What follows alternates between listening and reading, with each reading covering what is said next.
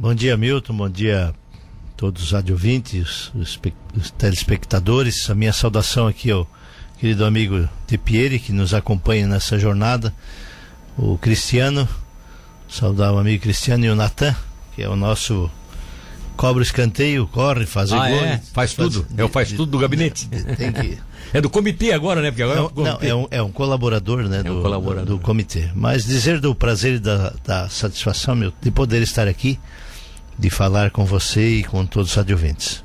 O, eu estava perguntando isso. Quais são as tuas propostas para Brasília? Tem muita gente nos cobrando isso. Cobra dos candidatos que querem ser deputado federal. O que é que eles vão fazer? É, vamos mudar algumas coisas que você acha que acontece em Brasília que você quer mudar? Eu sempre fui um exímio defensor do setor produtivo, né? Eu digo que todo programa social que precisa ser implementado, ele precisa estar concomitantemente alicerçado na produção. Porque é ali que você cria sustentabilidade para todo o processo. Mas eu, eu caracterizo a minha, a minha candidatura e, em defender em três pilares, né? estruturantes é, que vão permear o nosso mandato, se Deus assim permitir. Primeiro, educação fundamental. Ensino com período integral, desde a creche. Isso é uma, ser uma luta de uma, uma luta já de pronto. Aliás, a gente sempre defendeu isso, até primeiro a base do ser, né?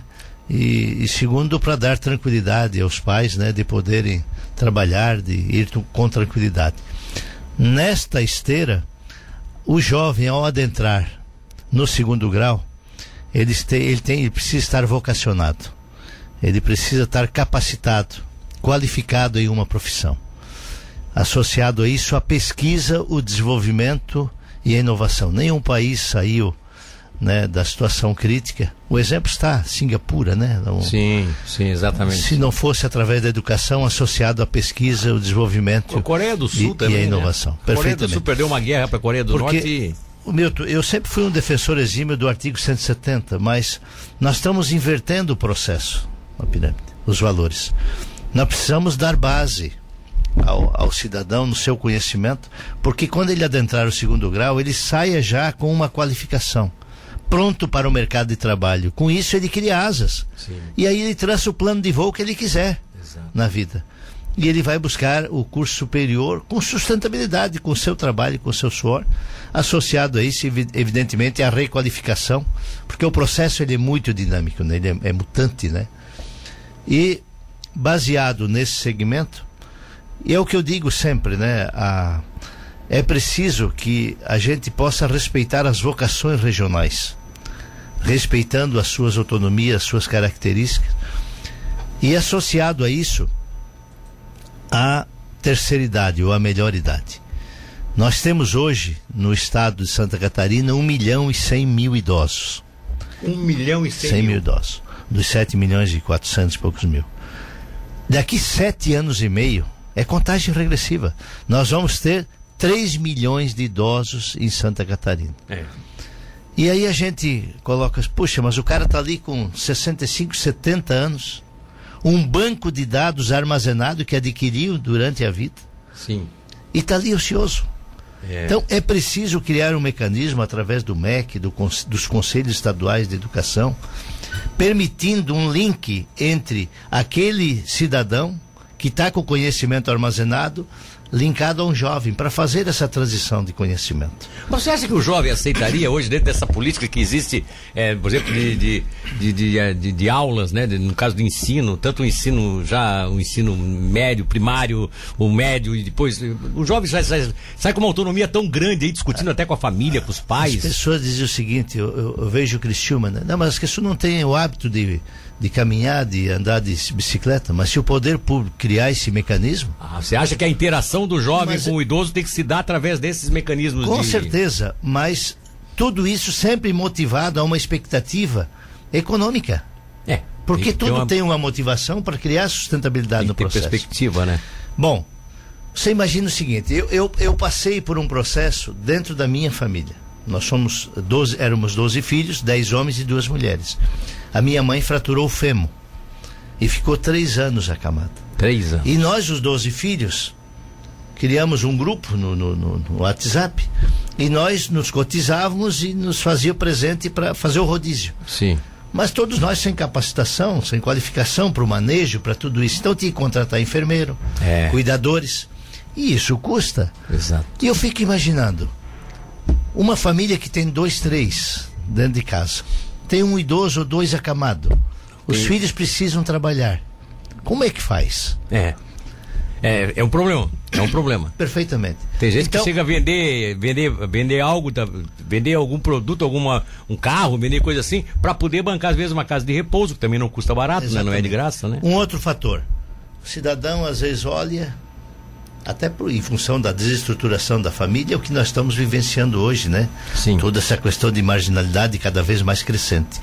Mas o cidadão olha um cara de 85, 90 anos. Meu pai tem 92, desfruta de uma saúde, levanta às 5 da manhã, cuida do gado, lavra a terra, pula de cima do Ainda trator. faz isso, é? Faz isso, é impressionante. Mas nem todos têm esse, esse privilégio, não é verdade? Agora, tu imagina o cara com 85, 90 anos. As pessoas dizem, "Ah, mas esse já foi, né? Às vezes tem alguns que, né? Desavisados, né? Muito pelo contrário, esse cidadão precisa tra- ser tratado com dignidade, com respeito. Ele renunciou a muita coisa na vida para construir a sua família e esse império que nós temos hoje, que é o Brasil. Sim, exato. Agora, analise o idoso pelo lado positivo do processo. Um cara com 85, 90 anos, o que envolve dentro da cadeia produtiva no seu entorno? Vamos lá. Assistência médica hospitalar, gerando emprego e renda. Sim. Fisioterapia, nutricionismo, enfermagem, vestimenta, Farmácia, farmácia, segurança sim. alimentar, É. farmácia, entretenimento, logística, acessibilidade. O idoso ele envolve milhares e milhares e milhares de oportunidades de emprego. Ou seja, ele não é tão inútil assim, né? Mas é Ao claro contrário, ele é extremamente útil para a sociedade. Para ele dizer o faz seguinte, a coisa. o cara quando está formado em fisioterapia ou qualquer um outro curso, ou psicologia, ele montou lá uma MEI. Ele tem que visualizar o idoso como um nicho de mercado. É, exatamente. Associado a isso, a humanização do processo. E o poder público precisa chamar a iniciativa privada para isso. Nesse contexto, aplicar, direcionar através do planejamento orçamentos maciços nessa questão, porque tu imagina isso a nível de Brasil, a nível de planeta. É, uma loucura. Não, já na Então- Europa, na Europa tu já tem uma valorização do idoso, é fantástico, né? Tu tem a maior, maior fruto da- a maior movimento de turistas hoje europeus e asiáticos são dos idosos. Você pega aqueles, aquelas grandes excursões, é tudo idoso, tudo 60 anos pra cima, os aposentados curtindo a sua aposentadoria e gastando, né? E deixando dinheiro na humanidade. Sendo né? mais especificamente, né, que respondendo vocês a- querem? a tua pergunta. Educação, A base, a base com período integral, segundo grau com qualificação profissional, Sim, associado à pesquisa e desenvolvimento e atenção à melhor idade. a melhor idade. Porque a que já pode começar a ser trabalhado por, através a das partir, do, mo- crianças a também, partir né? do momento que você. eu- Eu sempre digo, eu tenho um, um- um grande amigo meu que é o representante Caterpillar no Brasil. E o outro que eu conheci foi o fundador da Clabin. Os dois nasceram aqui no Rio Dória, Hum. na grota, lá em Treviso. Para dizer o seguinte: todo grande foi pequeno um dia. Sim, exato. E é nisso que eu acredito, no cara de fundo do quintal. Que de repente foi, ficou desempregado, juntou dois, três, montaram o seu negócio. É nisso que eu acredito, cara. Portanto, é preciso que o poder público flexibilize a situação. Um outro fator, eu defendo as PPPs, as parcerias pública-privada. Estado não tem que produzir nada. Ele tem que ter agência reguladora com poder de fisco e de fomento Exato. ou de fomento e de, de fiscalização. A partir daí, a iniciativa privada. Qual é o problema? Nós estamos hoje com 108 mil pessoas esperando uma cirurgia. É, problema. sim. Isso é desumano. Por que não contratar com as clínicas particulares se não tem eh, condições? estrutura, né? É. Não tem estrutura. É, é- é nessa esteira que eu, que eu digo e me coloco. E a minha passagem pela, pela Secretaria de Estado eh, de Assistência Social, Trabalho e Habitação eh, me permitiu conhecer ainda mais precisamente os grotões desse nosso Estado. E lá na, lá na boca. Porque muitas vezes os tecnocratas, os burocratas, eles ficam com a bunda na cadeira. Essa é a verdade. Decidindo E, tudo lá, né? e, e não, e não entende é. o que acontece lá na ponta. E foi dessa forma que nós tratamos o REURB, que hoje está se promovendo a regularização fundiária em todo o estado de Santa é, Catarina. Esse é um programa de sucesso que você capitaneou, né? Então, e inclusive aqui em Tubarão está se fazendo. Desenvolvemos o Estatuto e o Fundo Idoso, que permitiu, inclusive, agora em Criciúma, colocar o acelerador linear, há um, um mês e pouco atrás, 5 milhões e 400 mil reais, sem um centavo de dinheiro público, 140 empresas privadas participaram do certame, na declaração do imposto de renda, 1% pessoa jurídica e 6% pessoa física, pessoa física. Que pode ser utilizada aqui pelo hospital, aqui em Nossa Senhora da Conceição. Sim. Que pode ser utilizada por qualquer asilo, qualquer casa de repouso, pelas APAES, por, por várias entidades, evitando com que esse dinheiro vá para Brasília. Mas isso, isso pode ser utilizado, é, não é só para Criciúma? Ele pode ser utilizado no âmbito do, Estado, de Santa do Estado de Santa Catarina. Do Estado de Santa Catarina. A prova está no hospital. Olha aqui. Os dois aceleradores que nós temos lá, um veio em 2000 no governo Espiridião e o segundo no governo Luiz Henrique. Se faça aqui justiça. Sim. O terceiro é uma tecnologia de ultra ponta.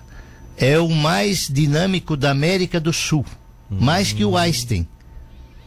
Veja bem, quando é emitida a radiação em cima do carcinoma, os convencionais, eles queimam, tipo o Rodap, não tem o Rodap? Sim, sim. Quem conhece? Ele, ele mata a célula ruim, mas a reação colateral queima a célula boa também. Exatamente. Esse aparelho, todo robotizado, ele mapeia, escaneia e mata só a célula ruim. Olha só. Com 10 minutos de sessão radioterápica está eh, à disposição. Está vindo gente de São Paulo, de outras regiões, para poder fazer o tratamento. E pelo sistema único de saúde.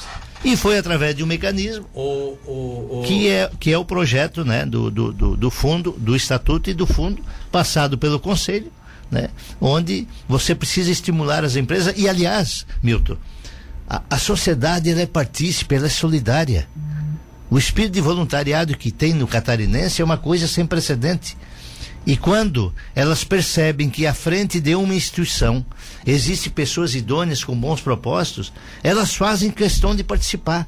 E é esse o conceito que precisa ser desenvolvido para que as nossas empresas e as pessoas físicas, na declaração do imposto de, de renda, possam inclusive direcionar esse recurso para uma instituição, tá evitando que o dinheiro vá para o Brasil. Valmir Cominho, o número 1166, tá? É, eu não tenho mais tempo, nós não temos mais tempo, o nosso espaço é curto, mas eu acho que a sua mensagem ficou bem clara de quais são as suas posições, quais são as suas grandes bandeiras e até pelo trabalho que você já desenvolveu como secretário, que ajudou em muito. Você também é deputado estadual por quantas legislaturas? Eu fui deputado por cinco mandatos. Cinco mandatos, né? né? Você tinha sido antes prefeito de Siderópolis? Não, fui não, vereador por dois mandatos. Em Siderópolis. Perdi uma eleição de prefeito, mas Deus tem um propósito para cada um. E me elegi cinco deputado. vezes, né? estadual. Nessa esteira, nós estamos alicerçados, né? A minha candidata, porque o progressista perdeu a, a cadeira, né? Ser o mais sucinto possível, no Congresso Nacional. e nós estamos aí com a parceria com José Milton Schaefer, que busca a sua reeleição, o Júlio Kamiski de Criciúma, vereador reeleito, o Fernando Crozet de Orleans e o Pepe Colasso, aqui da região de Tubarão e da Murel. Nosso candidato é o, é o, o senador Espiridião Amin, entendeu? Senador é o Kendi Nunes, e estamos alinhados aí com Jair Messias Bolsonaro e evidentemente que, né, entendendo né, a, a discussão e a declaração de voto, que cada, cada cidadão tem, tem o livre-arbítrio, né? É, é a claro, prerrogativa claro. que nós respeitamos. Até porque essa polarização, é, bipolarização nacional, não, se começar a influenciar muito aqui embaixo, só prejudica, né? E se Deus me permitir essa condição e a sociedade aqui entender, não venho aqui fazer nenhum tipo de promessa, mas sim um compromisso de nós termos o, o, nosso gabinete em Brasília para poder representar Santa Catarina de maneira especial a nossa região. Um Comin Federal 11166 um e abraço. confirme. Um abraço. Oh, tá pedindo voto daqui a pouco a justiça. 1166. um abraço para ti.